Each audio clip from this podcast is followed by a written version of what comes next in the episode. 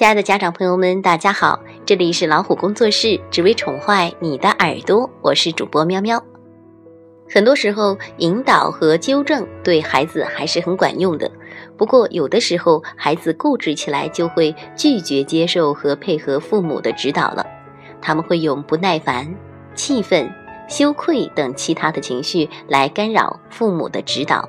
他们大吼大叫，手臂挥舞，跺脚争吵，来阻止你的教育。还有的孩子突然出现极端情绪，太快太猛，以至于父母根本没有进行更为全面和详细的引导计划。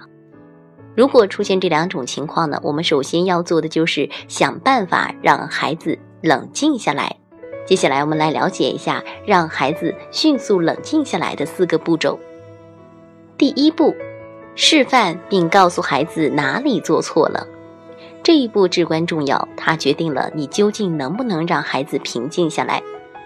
当孩子执拗发脾气的时候，他眼中根本就没有其他的人或者事情，他只顾着自己的感受，声嘶力竭，躺在地上打滚、摔东西、自残、伤害别人。他更像是一个酒醉的人，根本没有意识到自己在做什么，只是在急于表达情绪。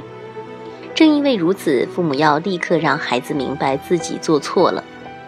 当然，语言要简洁有力、中肯，不能有讥讽和贬低，否则会带给孩子更大的刺激。比如，父母可以向孩子描述他的行为：“你在大嚷大叫，你在摔东西，你在伤害你自己。”这时候，孩子就会意识到自己的失控行为。倘若父母说的是，你在干什么？像个疯子！看你干的好事，你怎么这么不懂事？这类的话语不仅含有贬低之意，而且已经离题了。这样就无法就事论事，孩子肯定会与你争吵得更加厉害。在给孩子指出错误行为的时候，最好让孩子知道你同他感同身受。妈妈知道你很难过，妈妈知道你有多生气，这样孩子更能够接受你的关心。因为有人分担自己的痛苦，情绪也会得到一定的释放。第二步是给予孩子明确的指引。如果你成功的实施了第一步，孩子已经意识到自己的行为失当了，那么就要乘胜追击，给孩子一个清楚的指示，孩子就会很快的冷静下来。起来吧，别打滚了，别尖叫了，别哭了。这样的话语具有很明确的指示作用，他们更像是父母提供给孩子的一把梯子，可以让孩子顺势平稳地冷静下来。当然，如果孩子不能够很好的控制自己的情绪，尽管他想停止哭泣，但是还是止不住抽泣，那么父母就应该具体的告诉他如何恢复平静。你可以帮助孩子转移注意力，让孩子数数，或者是引导孩子做深呼吸。第三步，给孩子冷静的空间和时间。如果做完前两步，孩子还是没有冷静下来，反而变本加厉，越来越失去控制，你更要控制好自己的情绪了。此时，父母朝孩子大吼大叫、动手打人、威胁恐吓，或者是关禁闭，无疑是火上浇油了。你先前的努力呢，也付之一炬。在这种时候，最好是让孩子和自己都找到一个冷静的区域，让孩子去一个安全的地方，或者是温柔地抱他过去。这并不是把孩子放在一个空间不去管他，父母仍要留心观察孩子的举动，不时去看一看孩子的状态是否好转。千万不能够让一个情绪失控、年纪幼小的孩子一个人待着。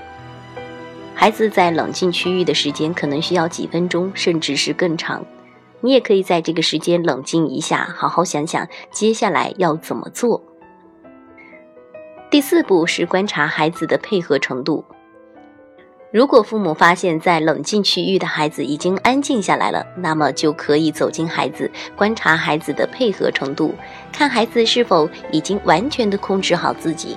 因为尽管没有激烈的行为表现，孩子一言不发也可能意味着他还在气头上。我能坐过来吗？你需要我吗？你想和我说说话吗？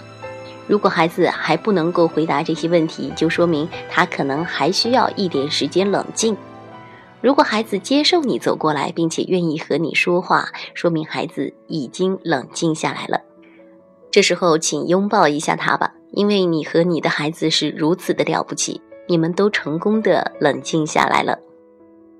以上让孩子冷静下来的四个步骤，是由致力于零到六岁儿童家庭教育研究的我国的教育专家瑞雪老师提出来的。当孩子有情绪的时候，我们不妨试一试这个方法。好啦，读书分享更多精彩互动，请用手机微信订阅公众号“老虎工作室”，点击左下角菜单的“加入我们”，让我们一起来探索这个美丽的世界吧。再会。